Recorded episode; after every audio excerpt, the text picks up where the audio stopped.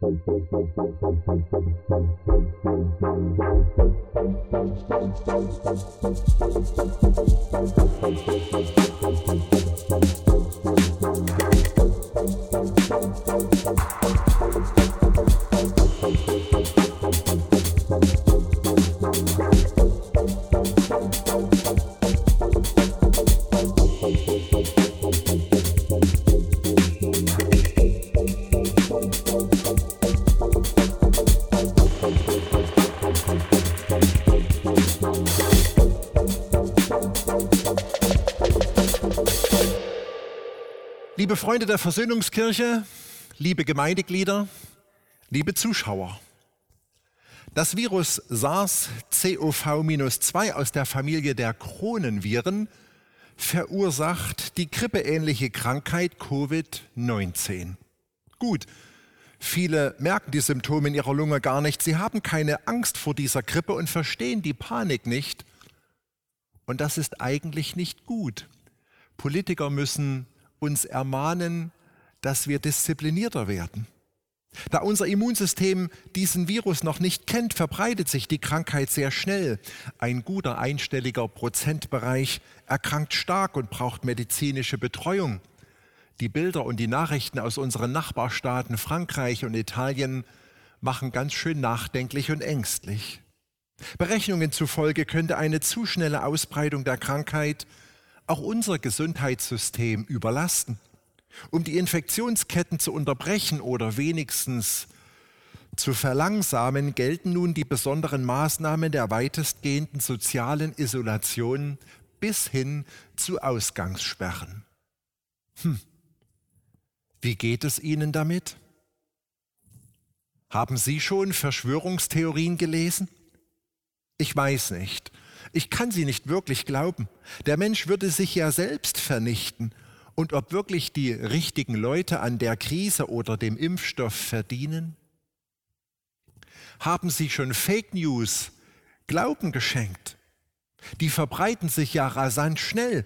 Meist sind die Texte für mein Smartphone zu lang und auch nicht wirklich intelligent formuliert.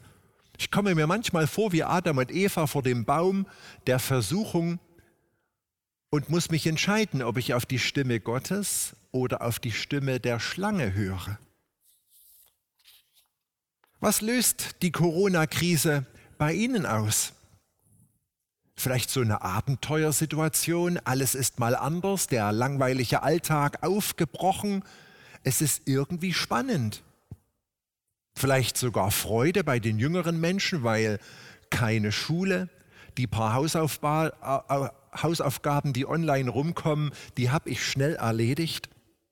Aber wir merken schon nach einer Woche, die Langeweile vermiest die freie Zeit und die Besorgnis auch. Kommt nicht eher Frust auf, dass die Urlaubssperre verhängt ist für medizinische Berufe und in anderen Bereichen? Dass man Reisen zurückgeben muss, Veranstaltungskarten zurückschicken muss, dass Fußball abgesagt wird? Alles, was Freude, Spaß macht und ablenkt, ist unterbrochen? Macht sich nicht die Angst breit, weil man vielleicht männlich über 60 ist und auch eine Vorerkrankung mit sich trägt? Weil man in einem Risikoberuf arbeitet, im medizinischen Bereich oder in der Lebensmittelbranche? Weil man für seine Firma, sein Unternehmen bedrohliche, beängstigte finanzielle Einbußen vermutet? Mich stört besonders die Ungewissheit. Wie lange soll das denn so weitergehen? Kann ich den Virologen Glauben schenken, dass 60 bis 70 Prozent unserer Bevölkerung noch krank werden und sich alles über zwei Jahre hinziehen kann? Wie lange wollen wir unsere Kirchen und Schulen noch schließen? Als Christ finde ich Antworten in der Bibel. Dort haben Menschen ihre Erfahrungen mit Gott, dem Schöpfer des Universums, aufgeschrieben. Fragen Sie sich auch, ob Gott die Corona-Krise inszeniert hat? Das glaube ich nicht. Aber festhalten muss man, dass er sie nicht verhindert hat. Ein kluger Mensch hat einmal gesagt, wenn Gott schweigt, dann will er reden. Aber wie redet Gott? Manchmal hören wir seine innere Stimme in unserem Herzen, meistens redet er durch die Bibel, sein Wort. Wir können kleine Häppchen aufnehmen wie die Tageslosung oder die Jahreslosung, die wir auch hier hinten in unserer Kirche finden, oder auch die Monatssprüche. Besonders berührt hat mich der Monatsspruch, der über den Monat März steht, in dem nun alles so scharf wird und auch für unser alltägliches Leben Konsequenzen hat. Dieser Monatsspruch steht im Markus Evangelium Kapitel 13, der Vers 37. Er besteht aus einem einzigen Wort. Jesus Christus spricht, wachet. Haben wir Endzeit? Jesus zeichnet in seinen sogenannten Endzeitreden wie hier, wie hier im Markus Evangelium Kapitel 13 ein düsteres Bild. Am Ende der Zeit, bevor Jesus zum zweiten Mal wiederkommt und alle Gläubigen zu sich holt und mit den anderen Menschen Gericht hält, soll viel Heil, soll viel Unheil auf diese Welt kommen. Darf ich ehrlich sein? Wir haben schon 2000 Jahre Endzeit. Und die Menschheit ist seit Jesu Sterben und Auferstehen nicht besser geworden. Alles Unheil wie Pestepidemien oder furchtbare Weltkriege sollen uns aufrütteln, zum Nachdenken bringen, aufwachen lassen, weil wir Menschen Gott zu schnell vergessen, gerade in Zeiten des Wohlstandes. Bleibt wach, sagt Jesus, verliert den Glauben an Gott nicht über eurem Leben. Vielleicht hören wir die Worte heute eher als wacht wieder auf. Vier Gedanken habe ich mitgebracht, die uns wach bleiben lassen in dieser Corona-Krise.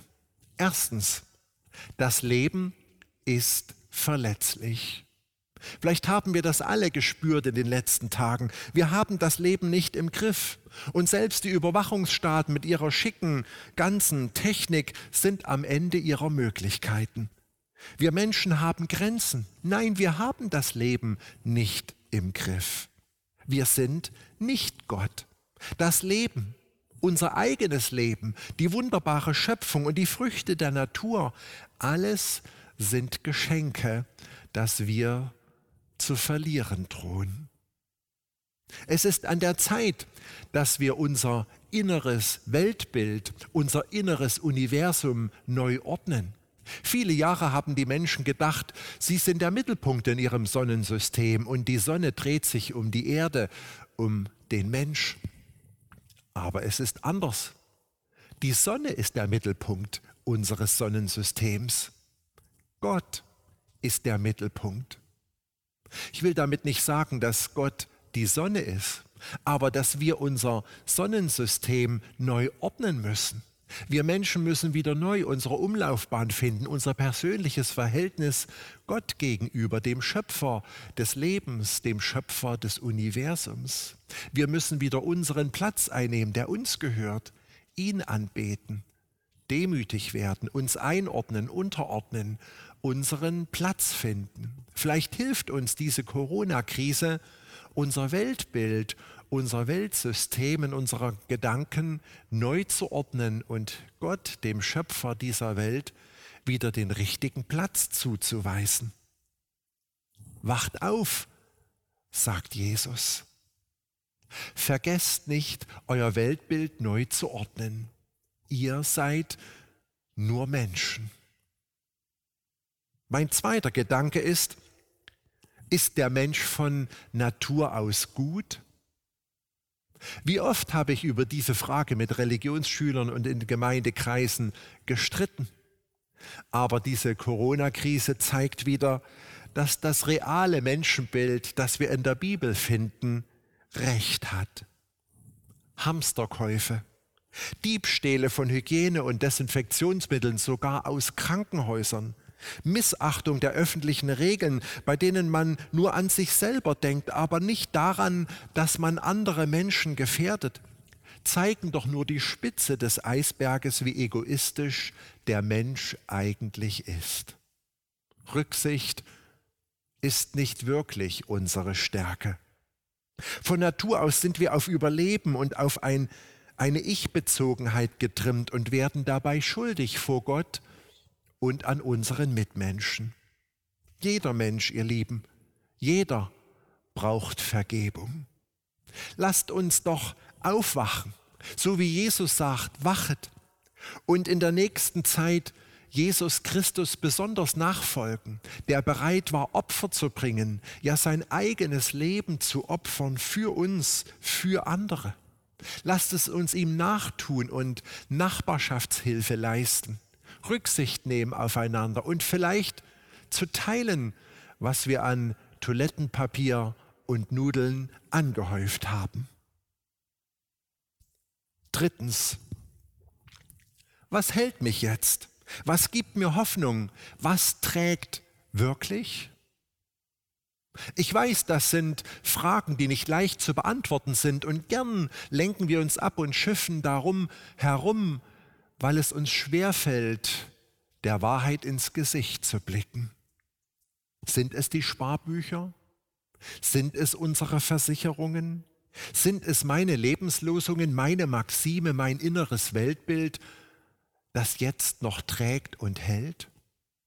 Wacht, sagt Jesus, wacht auf und denkt neu darüber nach.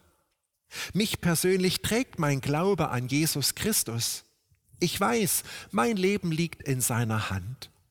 Ich glaube, dass es stimmt, was in der Bibel steht, dass das Leben hier auf Erden nicht alles ist und dass es ein ewiges Leben bei Gott gibt für alle Menschen, die Jesus Christus vertrauen und sich von ihm vergeben lassen. Ich weiß, dass Gott einen guten Plan für mein Leben hat. Hilfe finde ich in der Bibel, in den authentischen, lebensnahen Geschichten, die ich darin nachlesen kann, wo Menschen gerade im Angesicht des Leids oder im Angesicht des Todes Trost und Hilfe erfahren haben. Probieren Sie es, lesen Sie Gottes Wort. Hilfe finde ich im Gebet, in meinen persönlichen Gesprächen mit Jesus. Das ist mehr als pure Meditation oder mir nur etwas von der Seele reden. Ich spüre, wenn ich mit Jesus rede, dass mir jemand zuhört, mich ernst nimmt, mich versteht, besser noch, als manche Menschen mich verstehen. Und mir antwortet, reagiert, mir hilft, Lasten und Sorgen abnimmt. Probieren Sie es. Das trägt. Jesus sagt, seid wachsam. Vielleicht können wir ja in diesen schweren Zeiten dazulernen.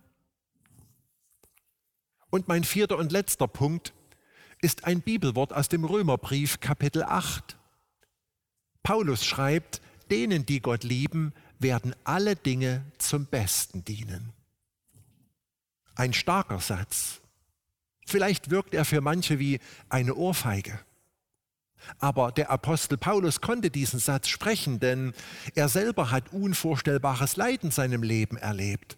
Oft ist er im Gefängnis gewesen, um seines Glaubens willen verfolgt, gegeißelt, ausgepeitscht worden. Und im Rückblick über sein Leben hat er gerade über seine schweren Lebensphasen sagen können, denen, die Gott lieben, werden alle Dinge zum Besten dienen. Lasst uns mal hinsprühen, was diese besondere, schwierige Zeit jetzt zu sagen hat, was sie auch Positives bringt, wo vielleicht Gott mit uns ins Gespräch kommen möchte. Darf ich was ändern? Darf ich mich ändern? Was darf ich dazulernen? Was darf ich Neues entdecken? Kann ich was Neues ausprobieren? Vielleicht nutzen wir die Zeit, wenn unsere Kinder, die nicht in Kindergarten und Schule gehen können, zu Hause sind. Vielleicht entdecke ich wieder mein inneres Kind, das kreativ wird, mit ihnen Zeit verbringt, mich ihnen zuwendet und ihren Blick auf die Welt genießt. Vielleicht habe ich Raum und Zeit bei dem Aufeinandergeworfensein in unseren Häusern für tiefe Gespräche mit meinem Partner oder mit einem Freund, dass ich die Dinge mal zu Ende denken und aussprechen kann, die schon lange auf ein Gespräch warten und wir sie im Alltag immer verdrängt haben, uns abgelenkt haben? Vielleicht darf ich lernen, mal mit weniger auszukommen und spüren, dass wir zum Leben und Glücklichsein gar nicht viel brauchen. Vielleicht habe ich Zeit, die Bibel aus dem Schrank zu nehmen und mal in Gottes Wort zu lesen, mal neue Perspektiven einzunehmen, über dieses irdische hinaus zu denken, mir neue Gedankenwelten eröffnen lasse? Vielleicht höre ich mir eine gute Predigt aus dem Internet an, um auch mal die transzendente Sicht des Ganzen auf mich wirken zu lassen. Vielleicht werde ich wieder dankbarer für die kleinen Dinge, für die Sonne, für Gottes wunderbare Schöpfung, das Lächeln eines Nächsten in diesen Tagen. Jesus spricht, wachet, wacht auf. Ich wünsche uns, dass die nächsten Tage und Wochen, so schwer sie werden und sein mögen, uns wach machen und wach sein lassen für das, was Gott Ihnen persönlich und uns allen als Gesellschaft sagen möchte. Amen.